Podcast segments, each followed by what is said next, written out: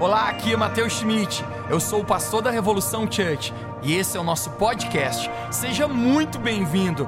Eu espero que essa mensagem encoraje a sua vida e construa fé no seu coração. Aproveite a mensagem. Vou começar lendo a Bíblia em Lucas capítulo 19. Se você trouxe sua Bíblia no seu celular ou no seu livro ou num, talvez num tablet que você usa, mas você pode abrir comigo Lucas capítulo 19, nós vamos ler do verso 1 até o 10. Do verso 1 até o 10, e depois vamos adentrar na nossa mensagem hoje aqui.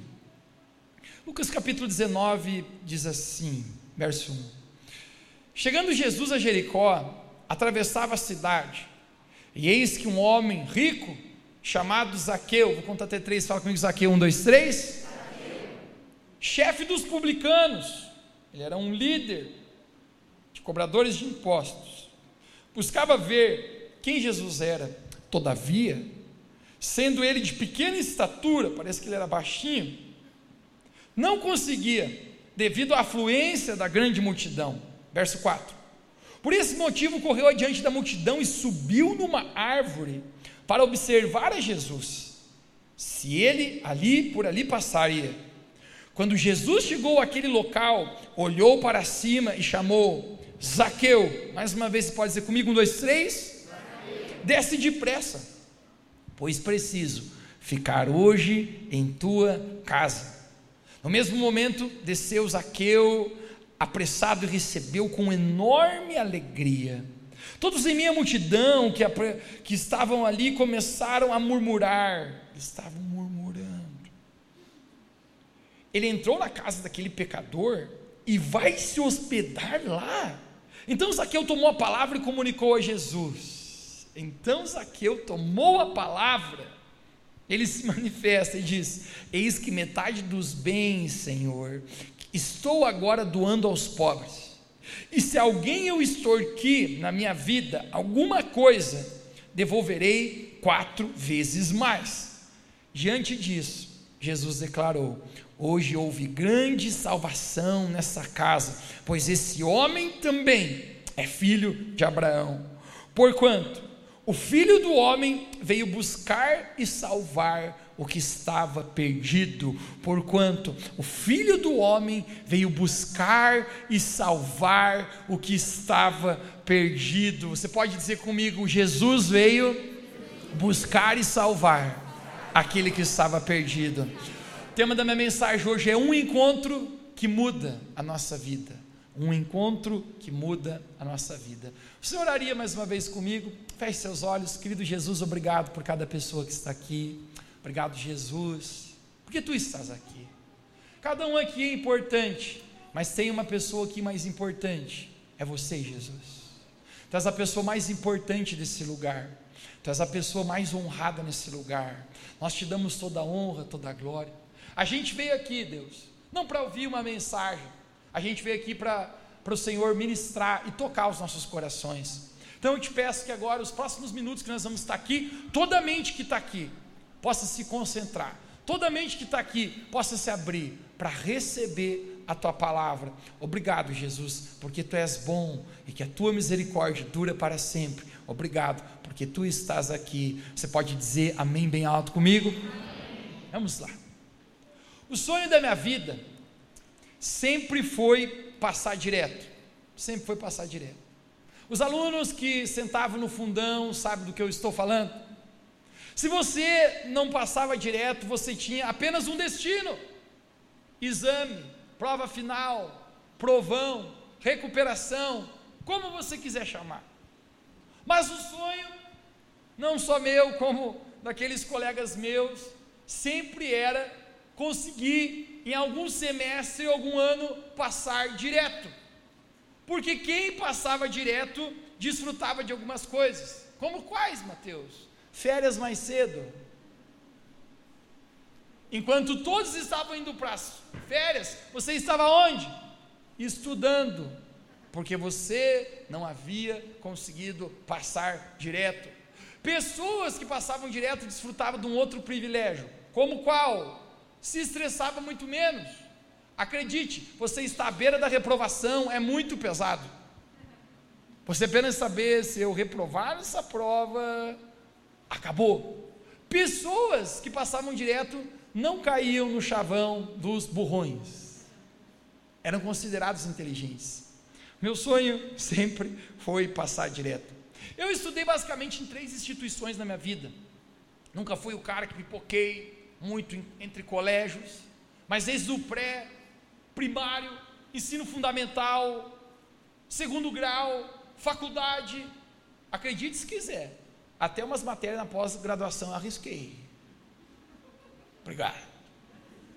Pode falar essas coisas, a gente parece menos burro. Mas eu estava fazendo um cálculo alguns dias atrás, eu estava pensando, eu investi mais de 18 anos da minha vida estudando. E a maioria delas, ou para não dizer 99%, eu nunca passei direto. Sempre me perseguia, era um demonião aquele exame final. Quando eu achava que ia, na terceira série eu tinha melhorado, na segunda eu passei por misericórdia. A professora chamou a mãe lá em casa e falou: Ó, oh, o menino aqui em matemática foi bem, mas em português, rapaz, escreveu casa com Z. Mãe, você que sabe o que a gente faz com o menino. Tu é mãe, passa a prova. Mãe olhou para mim e falou: a prova, mãe, a prova. Passei por misericórdia na terceira, parece que eu dei um trem. Quem já deu um trem na vida aí? Você estava meio assim, meio coronado, dá um trem. Você me deu um trem. E eu fui bem, até rimou. Mas quando faltava três semanas para a aula, você já viu aquela frase que o orgulho precede a queda? Eu falei, já estou aprovado. Já passei. Pois bem no dia que eu decidi não ir na aula, achando que estava aprovado, a professora me inventou uma prova e eu faltei e fui para o provão de novo. Parece que era apenas parte do disso. Agora eu não sei como é que funciona o sistema educacional hoje, confesso para ti, estou desatualizado e não tentei saber como está. Mas uma coisa era certa: se você durante o seu ano ou seu semestre, você não alcançava durante aquele tempo letivo a média, você ia para o exame final. Mas se nem no exame final você conseguia, quantos aqui já viveram algo chamado segunda época? Só os burrões. Mateus, abaixa a mão agora. Eu era o the best em segunda época. Uma vez eu dizia, o cara que inventou segunda época, eu, eu precisava encontrar esse cara e dar um prêmio para ele. Eu quero dar um abraço nele. Eu não vou abrir meu coração aqui, mas teve uma vez que a gente chegou a fazer terceira época, irmão. Não é o meu foco entrar nisso, porque cada vez que eu conto isso eu me sinto mais burro aqui nesse momento. Eu te sinto me olhando assim com um olhar mais desprezível. Mas a gente fez. Física. Todos odeiam. Mas a segunda época, volte para a segunda época. A segunda época era a segunda chance de tudo. Se tudo deu errado, tinha a segunda.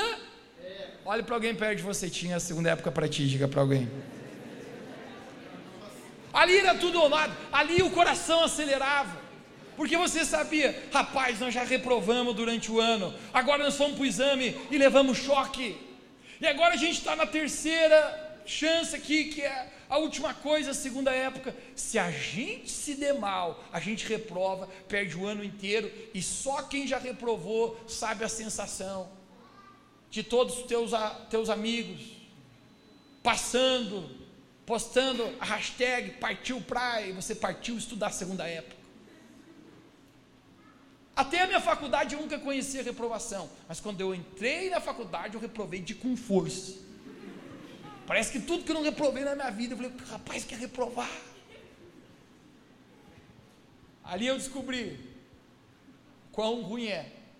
Por causa disso, eu atrasei um ano em me formar.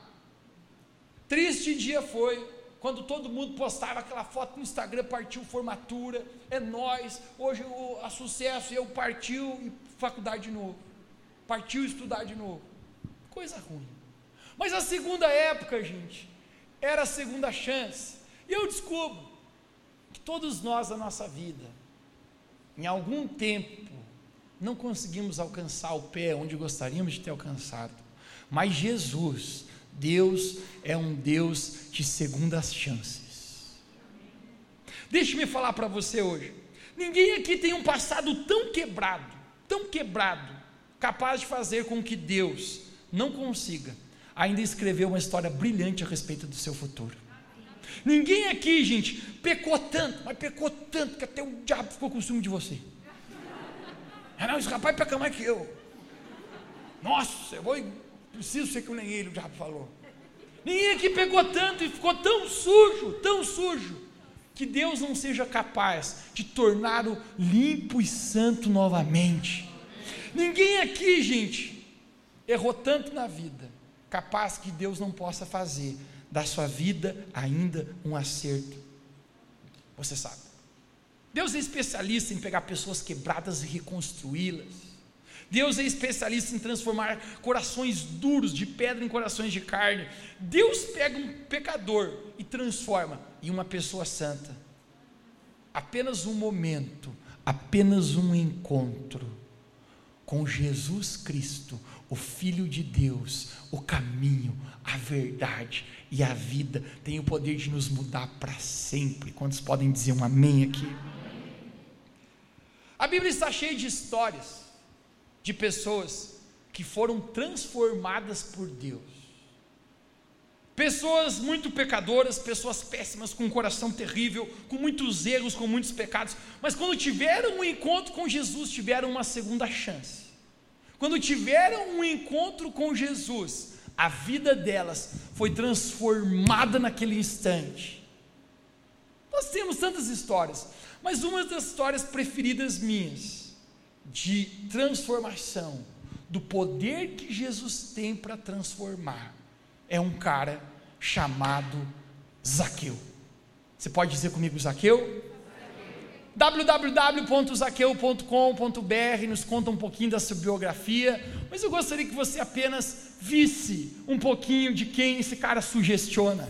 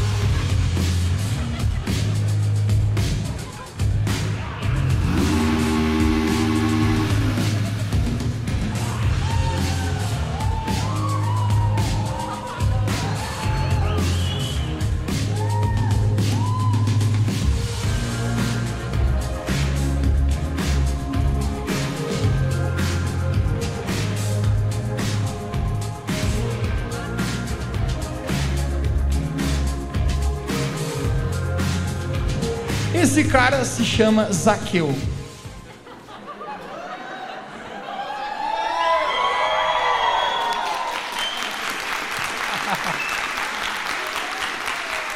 Todo o último restígio de reputação que nós tínhamos acabou agora. Zaqueu era um gangster, chefe de cobradores de impostos que liderava um esquema de corrupção. Tinha manobrista. Muitos empregados ao seu dispor. Isso fez com que ele se tornasse um cara muito rico. Pode manobrar minha moto aí. Meu nome é Zaqueu. Muito prazer. Nice to meet you too. Zaqueu gostava de ostentar uma vida luxuosa. Zaqueu comprou uma casa na frente do mar da Galileia e ele agora tem um iate que ele ama nos dias de verão encher de mulheres e abrir um champanhe Chandon. Zaqueu se apavorou, hein? Zaqueu é o tipo de cara que gosta de ir para as baladas, ir para um camarote, ama ter uma mulher em cada braço. Zaqueu se torna um cara muito rico. A Bíblia fala que ele era baixinho, mas não se engane, esse cara era muito temido. Ele era de pequena estatura, mas não se engane, ele era forte, ele levantava pelo menos 100 quilos no supino. Zaqueu amava ostentar seu relógio Rolex nas redes sociais vestir suas roupas da marca Vogue.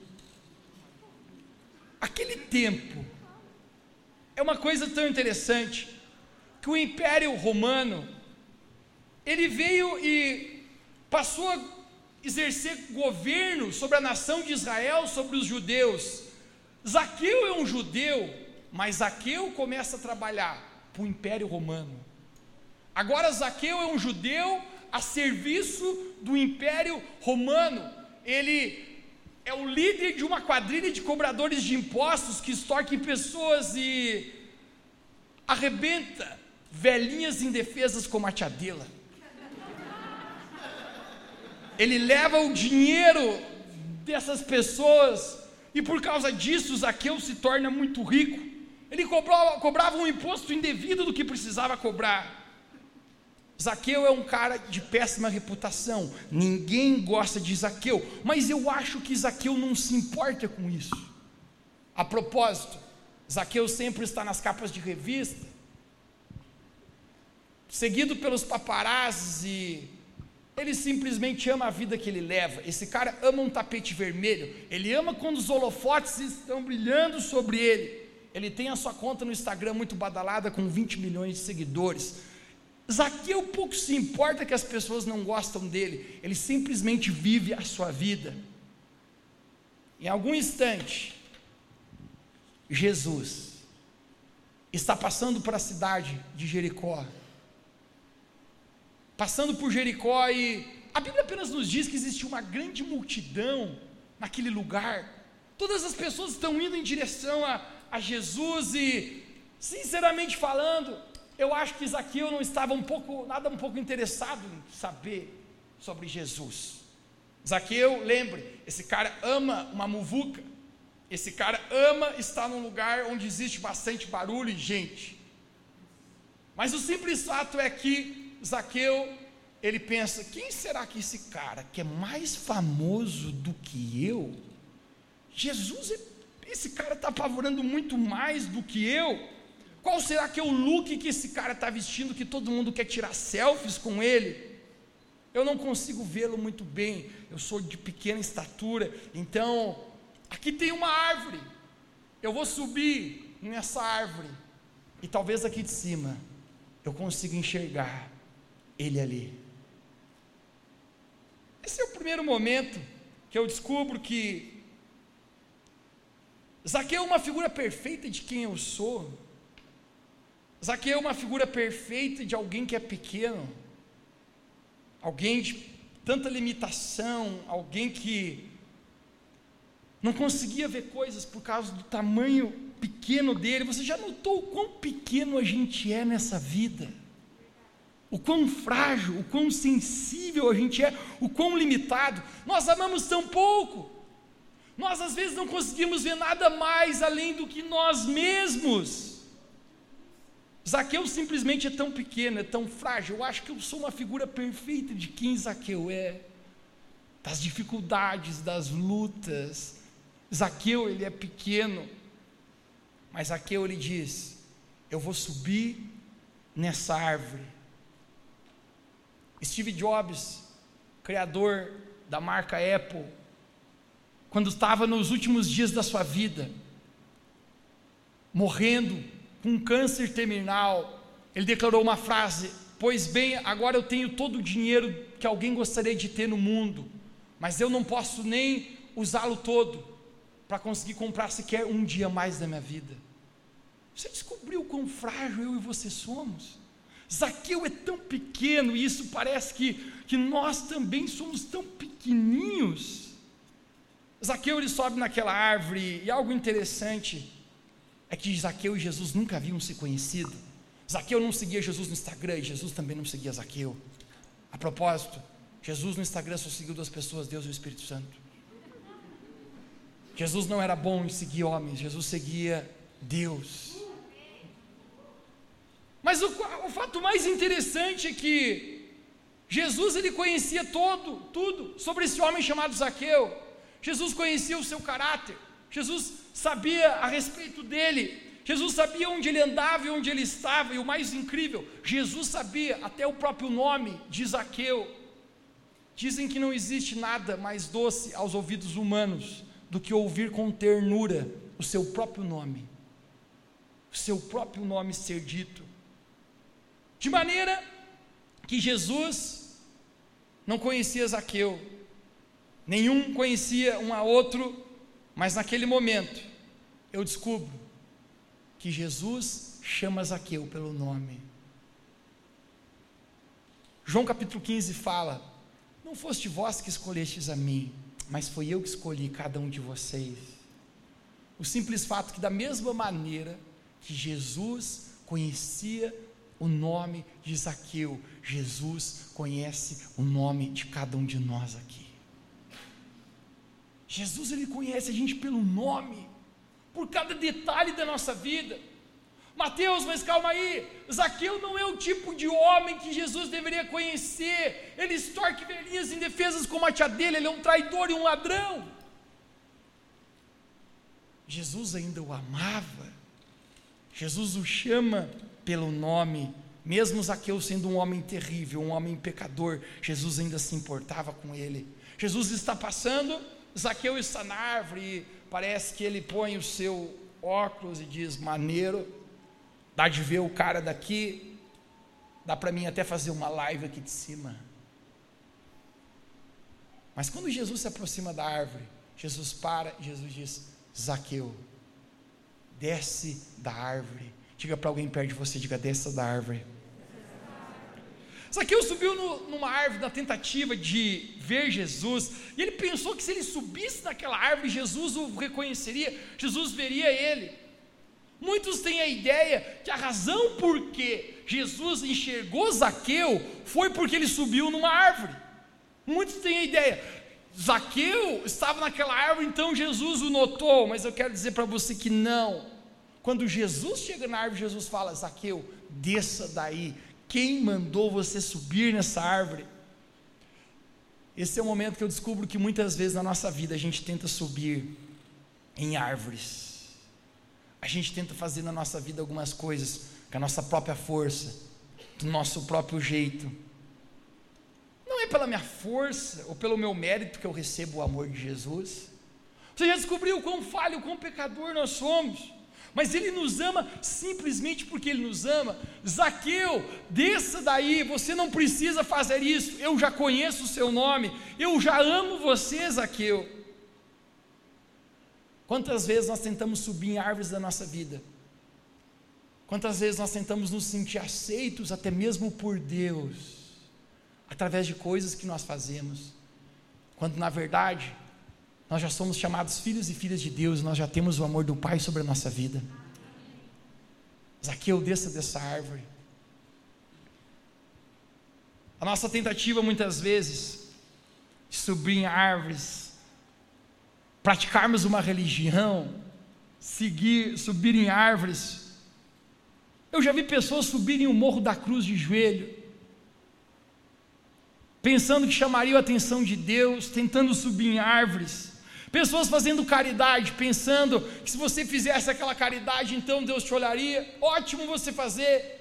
Mas você consegue entender que não são as nossas atitudes de autojustiça que fazem Deus nos amar, porque nós já somos amados, já temos aceitação de Deus Pai sobre a nossa vida. Zaqueu, desça da árvore, porque você não pode fazer nada para que eu te ame mais, você não pode fazer menos porque eu te ame menos. Eu já te amo, Zaqueu. Esse é o fato que eu descubro que às vezes a gente tenta subir nas árvores da nossa vida. A razão porque muitas vezes nós tentamos subir em árvores é porque a gente acha que sempre tem um pior que a gente. E deixe-me falar para você, sempre tem um pior que você. Você se lembra quando você estava volte a seus tempos de colégio? Quando você tirava uma nota baixa, você tirava dois, você pensava, me ralei. Aí você perguntava para o outro, quantos tirou? Um e meio. Eu, opa. Você, zerei. Opa! E você, dois também? Estou bem. Quando nós temos a tendência de ver pessoas piores que a gente, a gente, a gente acha já que nós não, não somos tão maus assim. Eu descobri pessoas que até fizeram uma categoria de pecado na vida delas. Elas classificaram pecadinho, pecado e pecadão. Pecado nível pequeno, pecado nível médio, pecado nível grande.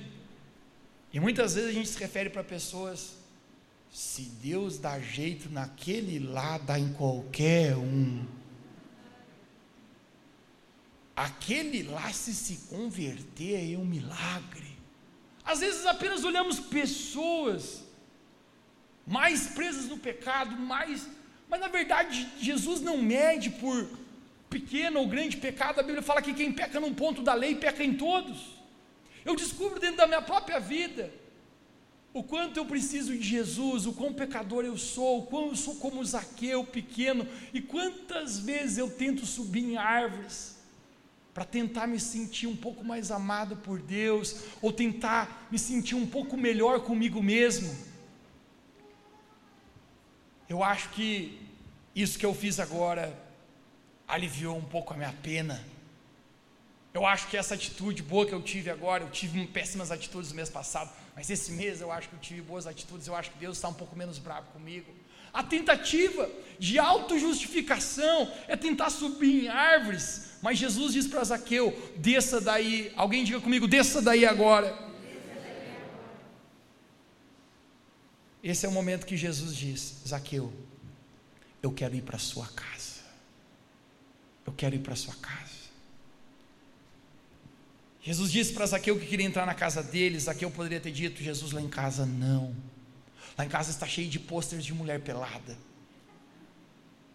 Lá em casa, Jesus, todos os meus discos tocam funk do Tigrão. Jesus acha que lá em casa não é um bom lugar para ir. Vamos até a padaria tomar um café, Jesus. Mas o simples fato é que Jesus diz: Zaqueu, eu quero entrar na sua casa. Quando Jesus fala aqui que entrar na sua casa, eu acho que Jesus está dizendo: Zaqueu, eu quero entrar na sua vida e não apenas na superfície dela, mas eu quero entrar num lugar de intimidade onde eu consiga te tocar, Zaqueu. Deixe-me perguntar algo para você. O quão você deixa Jesus entrar na sua vida? O quão você deixa Jesus transformar de fato seu coração? Talvez você diga: eu deixo Jesus entrar até aqui, eu deixo Jesus vir até aqui, mas por favor, Jesus, aqui, bem dentro da minha casa, fique no portão. Essa, isso aqui eu acho que não, Jesus. Está um bacana o colar da minha mãe aqui, se ela ver, estou morto.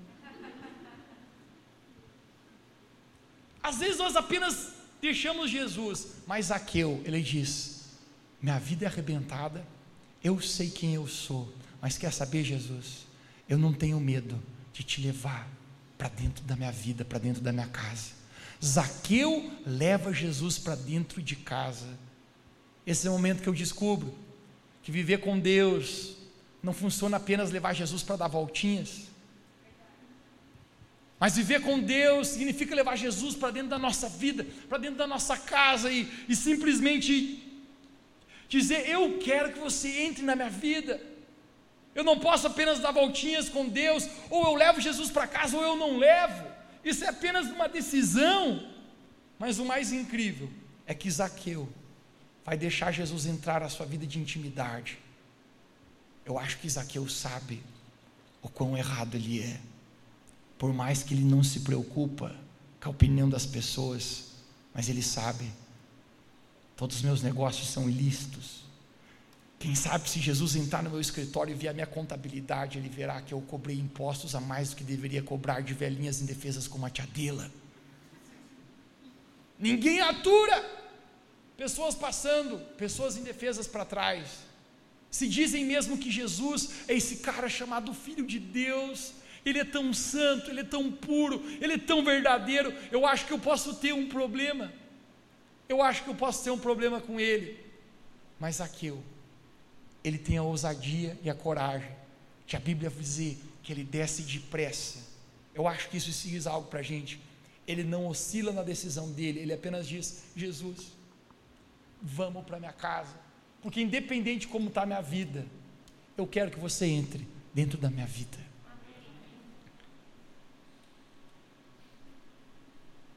Zaqueu vai para casa e leva Jesus junto com ele. Alguns começam a criticar Jesus. Você sabe que as pessoas começam a dizer. A Bíblia fala que todos começaram a murmurar. Murmure para alguém pertinho de você. Aquele ali é, é pecador, aquele ali é safado, aquele ali sem vergonha, aquele ali traiu a outra, aquele ali, blá, blá, blá, aquele ali. Murmura! Você já viu pessoas murmurando? Só vá na casa da sua sogra. Estou brincando. Ele não fez isso, eu falei para você não casar com esse rapaz. Todos começam a murmurar e dizer: esse Jesus também não presta. Esse Jesus está andando com o pior homem que existe aqui na região da Mures. Não tem ninguém tão caco como ele. E Jesus está indo dormir na casa dele. Jesus vai ver Netflix. Do lado de um homem pecador. Esse Jesus também. Você sabe qual é o apelido que deram para Jesus nesse momento? Jesus ficou conhecido como o amigo dos pecadores. As pessoas começam a criticar Jesus. As pessoas começam a fa falar mal de Jesus naquele exato momento. Mas Jesus ele declara: Eu vim para salvar aquele que estava perdido. Jesus amava Zaqueu, assim como ele ama cada um de nós. Jesus não amava o pecado de Zaqueu, Jesus não concordava com aquilo que ele fazia, porque Deus, Ele não ama o nosso pecado, mas Ele ama o pecador. Deus é santo e Ele não pode estar onde existe pecado, mas Deus ama o pecador. Jesus vai para a casa do homem de pior reputação. Assim Deus também faz conosco. Ele entra na nossa casa para nos amar e o amor dele nos muda. Criticaram Jesus, começaram a falar mal dele, Jesus, amigo dos pecadores. Você sabe o quantas críticas eu recebo por fazer loucuras como essa? Me chamam de endemoniado na cidade. Esse tempo eu estava na rede social e um falou para mim assim: Você é o anticristo. E eu respondo embaixo: Tanto é a besta.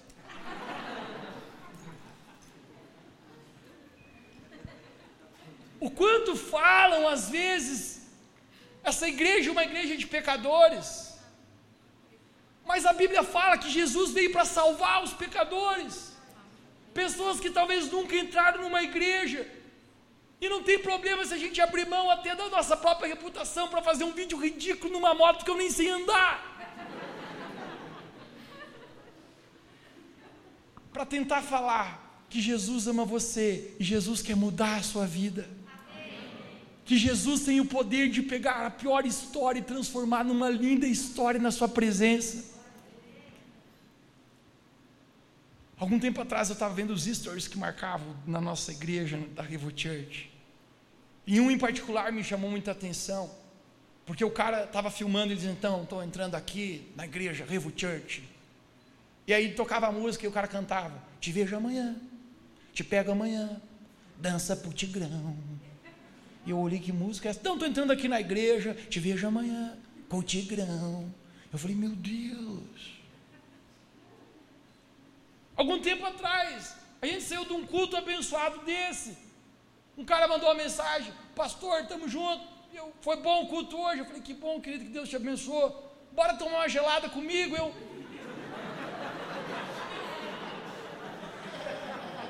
Eu acho que você é ousado. Convidou o pastor. Querida, não me importo com pessoas que ainda não, não têm revelação de Jesus, mas simplesmente eu acho que Jesus está estendendo as mãos para salvar essas pessoas.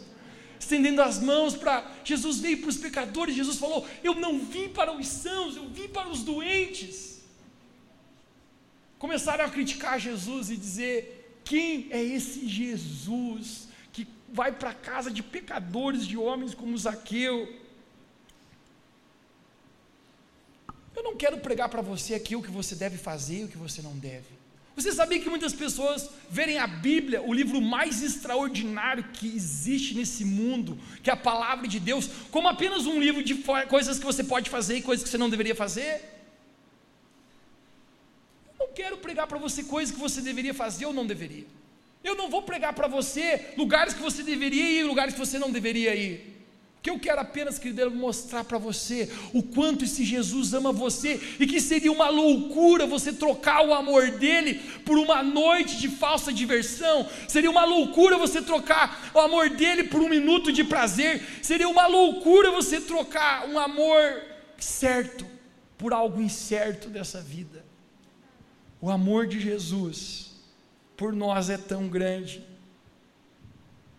Zaqueu, em um, apenas um instante, ele diz assim: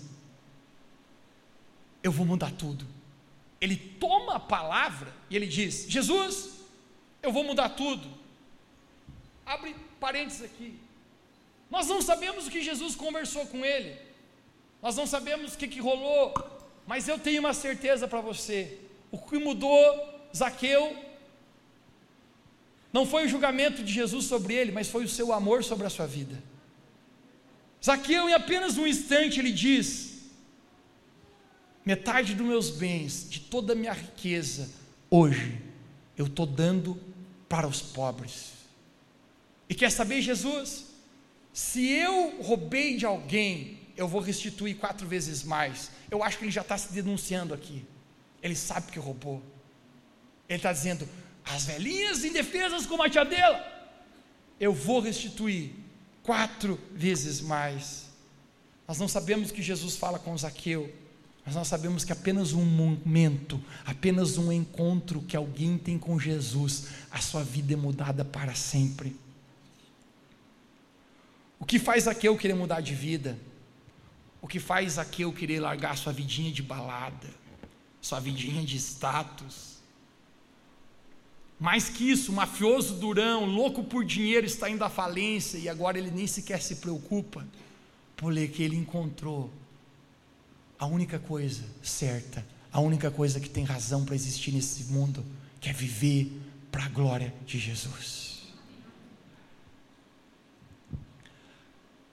Isso nos faz querer viver uma vida de obediência ao Senhor uma vida que agrada ao Senhor, onde as coisas que agradam ao Senhor passam a me agradar, e as coisas que desagradam ao Senhor também passam a me desagradar. É o amor de Jesus que muda para sempre a nossa vida.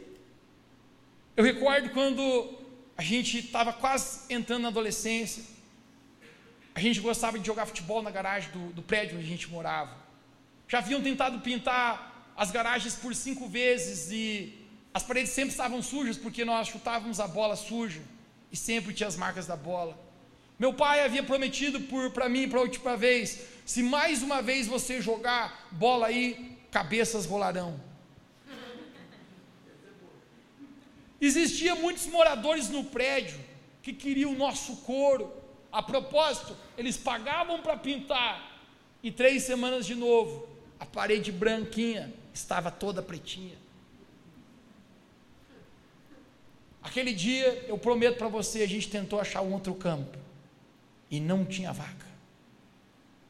Eu com mais três amigos, a gente falou: não tem como ficar sem nosso futebol. O que, que a gente vai fazer a tarde inteira? Vamos jogar, ninguém vai ver nós.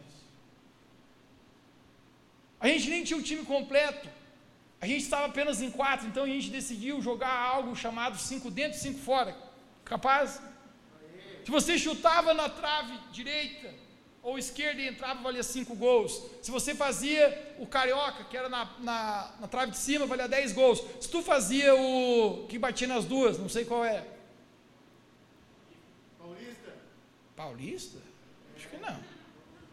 Valia 20 gols.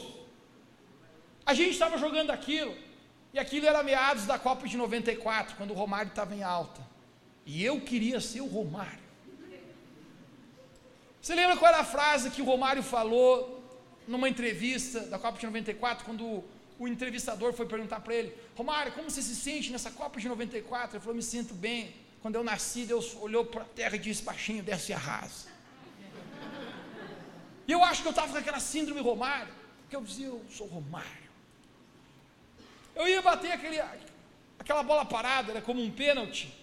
E eu pensei, eu mirei, falei: Vou, Romário cobrança, Bebeto. Quando eu fui bater aquele, aquela, aquela bola, eu bati isso, Romário! A bola foi, fez o gol, só tem um problema.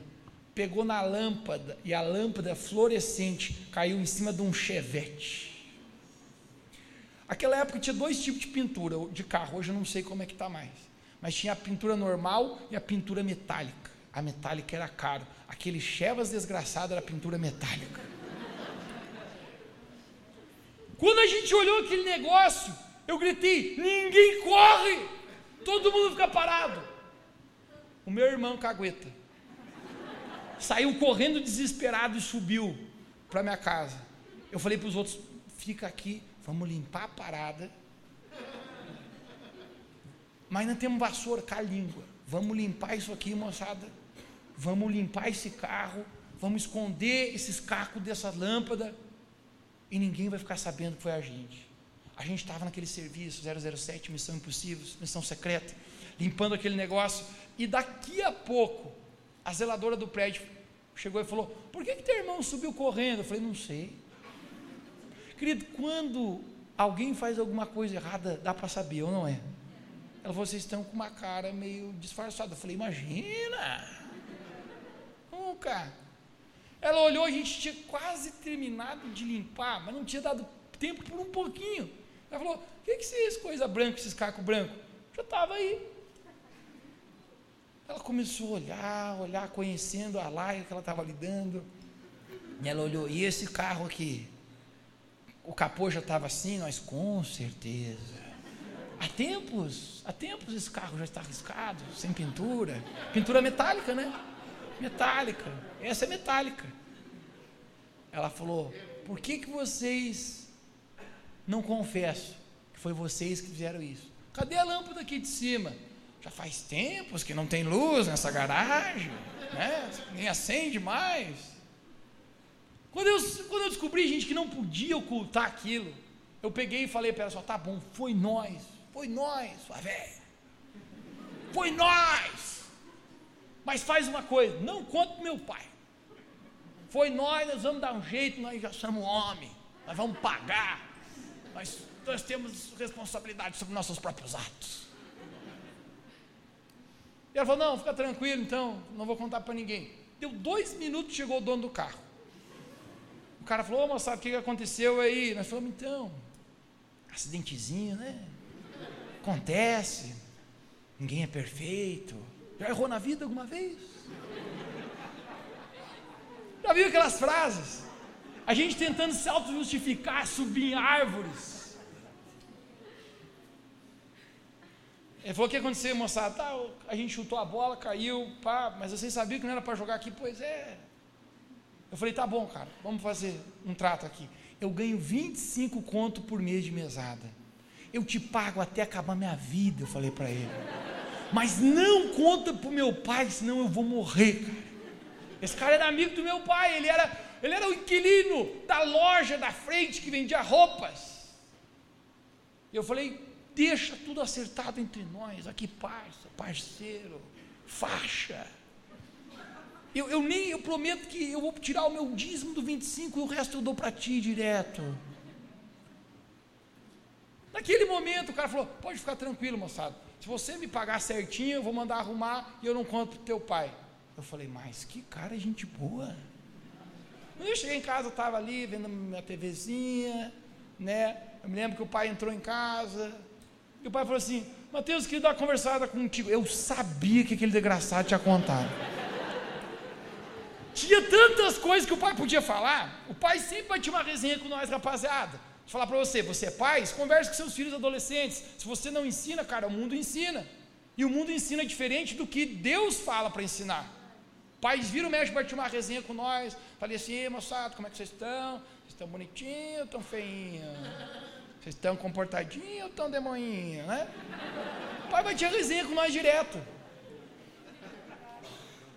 Eu sabia, galera, eu sabia que ele ia querer assunto. Alguma vez você já sabia que era aquilo? Pai, então, Matheus, preciso falar com você. Aconteceu um episódio ali na garagem, né? Eu falei, filho da mãe, que desgraçado. Comecei a murmurar, né? vai ver, vai ver. Safado falou que não ia falar. Isso até hoje não me desceu aqui, gente. Tá, tá aqui. Vou encontrar esse cara. Tô brincando. Naquele momento, o pai falou para mim, Mateus, eu não falei para vocês que eu não queria mais que vocês jogassem bola ali. Por que, que vocês desobedeceram? Por que, que você desobedeceu? A gente tinha uma estratégia, a gente já começava a chorar no início. Ah, eu, eu fazia, eu errei, é verdade. Querido, eu estava esperando tomar uma camaçada de pau. A gente sempre apanhou lá em casa, cara. A gente apanhou todo. Eu, eu vou falar para você, quase todo dia a gente apanhava. E eu acho, vou falar uma coisa para você. A Bíblia fala que quem não corrige não ama. Que o filho que cresce sem correção é bastardo. Por exemplo, se tu tem filhos pequenos, corrija eles. Se tu amas, tu vai corrigir. Não caia no erro de achar, meu filho é um anjinho aqui para tu, ó. Espera ele crescer.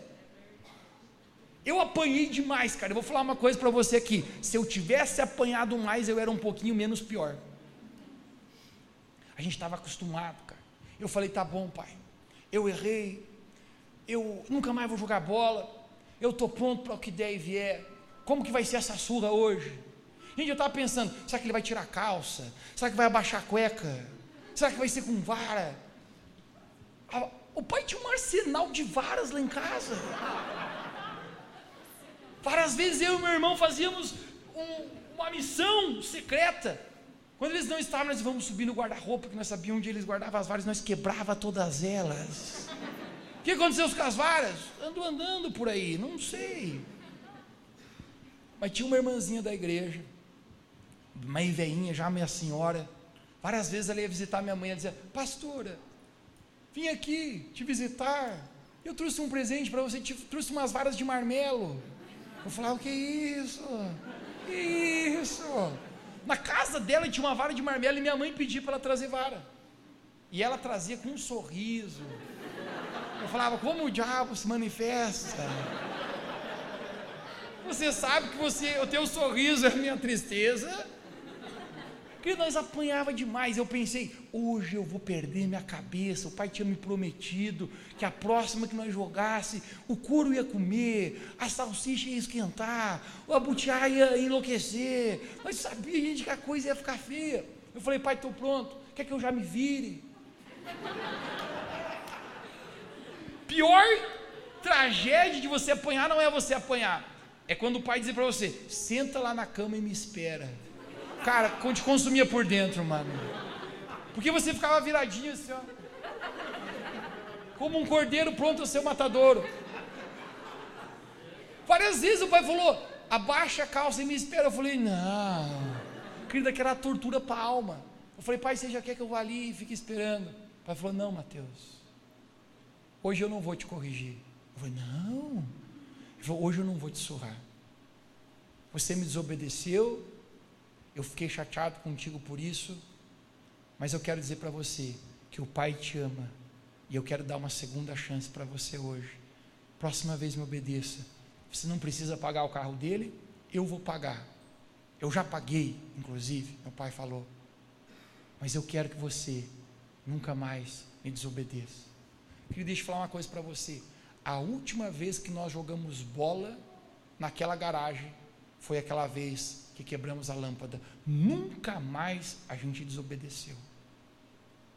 Aquela atitude de amor que meu pai teve, não que correção não tinha amor, mas aquela atitude de mostrar misericórdia, a graça dele por mim, aquilo foi tão grande, que anos ele dizendo: não jogue, que não resolveu apenas uma atitude em dizer: Mateus, eu te amo, me obedeça, porque é o melhor para ti. Fez com que a gente respondesse ao Senhor. Apenas um momento de Jesus amando Zaqueu é o suficiente para ele dizer: Jesus, eu não quero mais essa vida de pecado, eu não quero mais essa vida de mau caráter, eu não quero mais essa vida, levar essa vida que eu sei que não é a vida que o Senhor tem para mim. O amor de Jesus muda para sempre a vida desse homem chamado Zaqueu. Algum tempo atrás, eu estava em Balneário Camboriú e eu liguei para um amigo meu. Pensa num cara que tem um testemunho doido, cara. Eu quero trazer ele qualquer dia aqui para pregar esse testemunho para a gente. Alguém já ouviu do Rodolfo, ex-Raimundos? Uai, é fã do Raimundão aqui. Tá? A gente ia fazer um negócio junto em Florianópolis. Eu falei, Rodolfo, estou passando aí na, no teu AP, desce aí. Desceu, a gente estava indo para Floripa junto, estava dirigindo, ele estava do meu lado. A gente num papo vem, papo vai, ele contando Mateus, cara, se não fosse Jesus me encontrar onde eu estaria, eu acho que vivo eu não estava, Mateus. E gente, papo, cara, bom de aquilo que Deus estava fazendo. De repente, quando a gente chegou no pedágio, aquele pedágio que eu sempre me esqueço o dinheiro e, e aí tem que deixar uma carteira lá de identidade. Só empreendo com o cartão e me esqueço o dinheiro. Quando a gente chegou no pedágio, eu falei uma coisa para o Rodolfo, falei, Rodolfo, uma coisa tem admiração por ti, bro. Porque quando você estava no auge da tua carreira, eu não sei quem viveu a época de 90 aí, mas cara, não existia nenhuma banda, eu acho, mais famosa no Brasil do que o Raimundos. Ele falou, Mateus, a gente dormiu sem ninguém nos saber quem a gente era, e a gente acordou famoso e rico. Simplesmente explodiu, cara, aquela música. Eu falei, canta aí para nós ao vivo. Complicada e perfeita. O Rodolfo sai fora. Mas eu falei, Rodolfo, eu tenho uma coisa, cara, que eu te admiro demais, cara que muita pessoa foi para Jesus quando estava arrebentado, cara, quando estava com a vida arrebentada, ele foi procurar Jesus. Eu falei para você, tu foi o auge, cara, você foi o diferente, você estava no auge da tua carreira, você estava na fama, você estava cheio da grana, e você abriu mão de tudo para seguir Jesus. Eu achei que o Rodolfo ia dizer, é, isso aí, é nós. Mas Rodolfo olhou para mim e falou assim, Mateus, obrigado pelo elogio, meu brother. Mas deixa eu falar uma coisa para ti, cara. Eu não tinha outra escolha quando eu descobri o quanto que Jesus me amava, quando eu descobri o, o amor dele pela minha vida, quando eu descobri o que ele fez por mim naquela cruz, o que ele pagou por mim, eu não tinha outra opção a não ser abrir mão de tudo aquilo que eu sabia que não era de Deus, para mim até a minha carreira, Mateus, mas eu não me arrependo nem um dia de ter deixado Jesus me mudar, não me arrependo nem um dia de tudo que eu abri mão, porque eu troquei tudo, é verdade, mas eu ganhei tudo também. Deus fala, mas já descobriu que muitas vezes na nossa vida, o diabo também fala.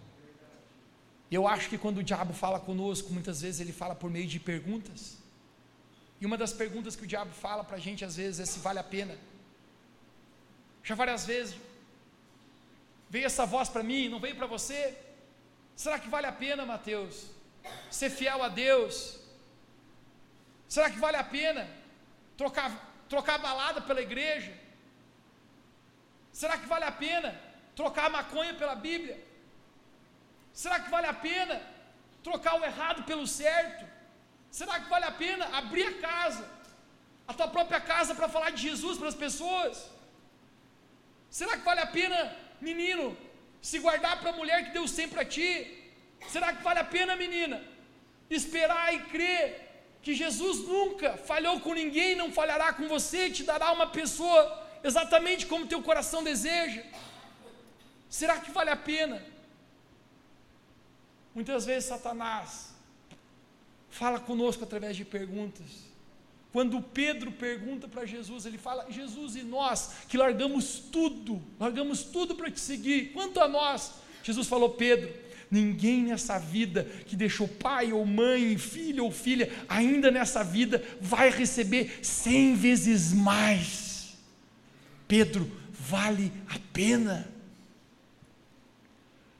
Zaqueu, apenas num instante, toda a sua vida é transformada. A Bíblia conta nos evangelhos a respeito de um, de um jovem, um jovem conhecido como jovem rico, a gente não sabe o nome dele, mas ele tinha um passado lindo. Ele chega para Jesus e fala assim: Jesus, o que, que eu preciso fazer para ser perfeito? Uau! Cara, você consegue ver o passado maravilhoso desse cara? O que, que eu preciso fazer para ser perfeito? Você foi tão perfeito, eu não sei quanto a você, mas eu não. Quando eu olho para a minha vida no passado, quantos erros, quantas dores, quantas coisas que eu desapontei o Senhor, quantos pecados, quantas coisas que até eu queria ter feito diferente, mas na verdade eu não fiz. Eu fui como Zaqueu, pequeno. Ele fala: O que, que eu posso fazer para ser perfeito? Jesus fala: Só te falta uma coisa Vende todos os seus bens e doa aos pobres e você será perfeito. A Bíblia fala que aquele rapaz rico, ele simplesmente abaixa a sua cabeça, se entristece e ele não segue Jesus. Esse cara tinha um passado bom, mas ele não tem coragem para decidir hoje em deixar Jesus mudar a vida dele e escrever uma história linda para ele. Zaqueu, por contrário, tinha um passado arrebentado, cara. A pior reputação o pior caráter, o auge de relacionamentos quebrados, a pior fama que um homem poderia ter. Ele tem um passado todo errado, mas naquele dia ele permite com que Jesus mude o futuro da vida dele. Zaqueu ele diz: Eu quero Jesus deixar você entrar na minha casa. Se conecte comigo aqui. Não existe nenhuma decisão tão terrível que você tomou no seu passado. Não existe uma decisão tão péssima que você tomou no seu passado que possa ser maior que uma ótima decisão que você toma hoje na presença de Jesus. Zaqueu se entrega para o Senhor. Ele diz: Jesus, transforma minha vida. Jesus não tem problema, cara, de, de pegar o cara mais pecador que existe. Mas sabe o que eu acho que isso fala? A história de Zaqueu me impacta, eu quero encerrar falando isso para ti. Porque a vida de Zaqueu muda de verdade. Zaqueu não apenas leva Jesus para dar uma voltinha, eu acho que esse é o maior problema de muitas pessoas dão uma voltinha com Jesus no domingo, mas durante a semana, cara, Jesus não está aqui dentro. Eu apenas quero dizer para você que se você crê que Jesus é o caminho, a verdade e a vida, que se você crê que Jesus tem o poder para te transformar, se você crê que Jesus está chamando você hoje, Ele pode entrar no seu coração e a sua vida nunca mais será a mesma. Apenas um encontro com Jesus tem o poder de para sempre mudar a nossa vida. Eu não sei a você, cara, mas com tudo isso que a gente está tentando, estou tentando falar hoje, isso aqui é mais ridículo de todos.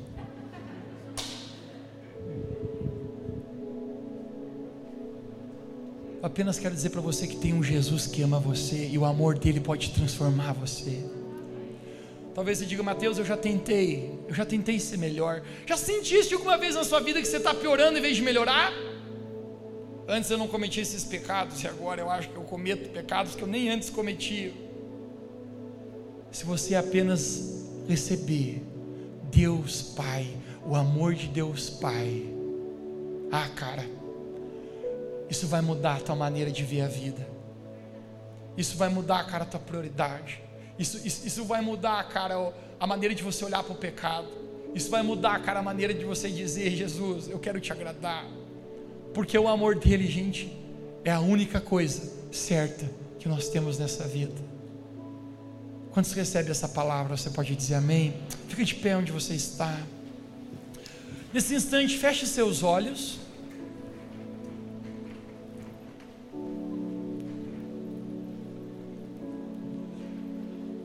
Pode deixar suas coisas sobre a cadeira, ninguém vai roubar nada seu, mas tem alguma coisa de valor, agarra.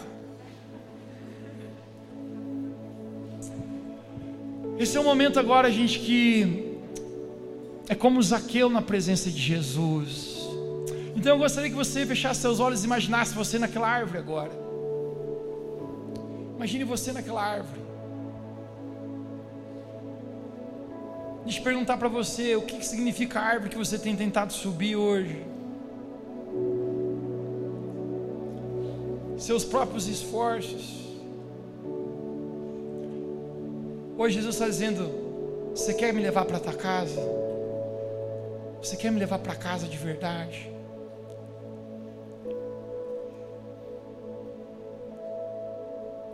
Eu estou aqui para mudar para sempre a sua vida.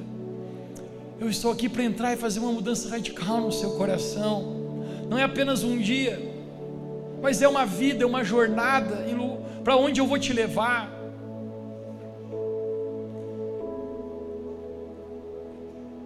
Zaqueu não se importa mais com aquilo que ele está perdendo naquele momento, porque ele consegue ver que ele está ganhando tudo, ele consegue ver o, que está para acontecer na vida dele. Hoje eu apenas quero declarar para você que agora nesse momento você está na presença do Rei dos Reis, do Senhor dos Senhores, de Jesus, aquele que pode mudar a sua vida, o seu destino, a sua história para sempre. Assim como aquele encontro com Zaqueu mudou para sempre. Hoje Jesus ele quer mudar a sua vida. Se hoje você quer recebê-lo como seu Senhor, como seu Salvador, se hoje você quer dizer Jesus, eu estou cansado do meu passado, do meu passado como Zaqueu. Eu quero apenas entregar o meu futuro para Jesus. Eu quero apenas entregar a minha vida para o Senhor. Eu quero pedir apenas que Ele entre na minha casa. Eu quero apenas pedir que Ele, que ele entre na minha intimidade, não no superficial. Mas eu quero levar Jesus para dentro da minha vida, para dentro da minha casa. Ao eu contar até três, você pode levantar sua mão para Ele. Um, dois, três. Jesus está falando, levante a sua mão para Ele. Se você sente Jesus hoje falando contigo, apenas levante a sua mão para Ele é os olhos deles que estão sobre você. Ele sabia o nome de Zaqueu assim como ele sabe o seu nome hoje. No meio da multidão, ele viu Zaqueu exatamente como ele estava. Hoje à noite, ele vê você e onde você está. Ele está chamando você pelo nome. Ele está chamando pelo seu nome. João, Pedro, Roberta, Stephanie. Eu estou chamando você pelo nome porque eu te conheço, porque eu sei tudo sobre a sua vida até as coisas que você jamais contou para ninguém, eu sei sobre você porque eu amo você.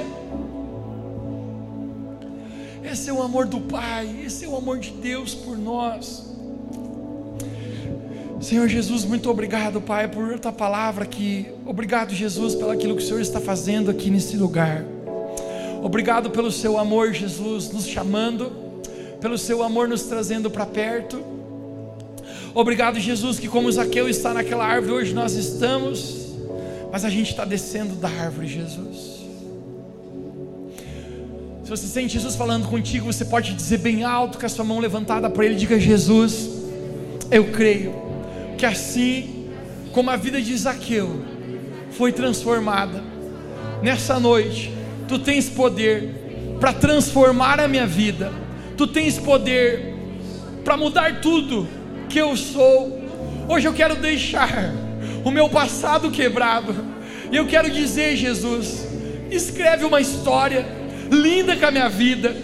Eu não quero te levar só para dar uma volta, mas eu quero te levar para dentro da minha casa, para dentro da minha vida, para minha intimidade.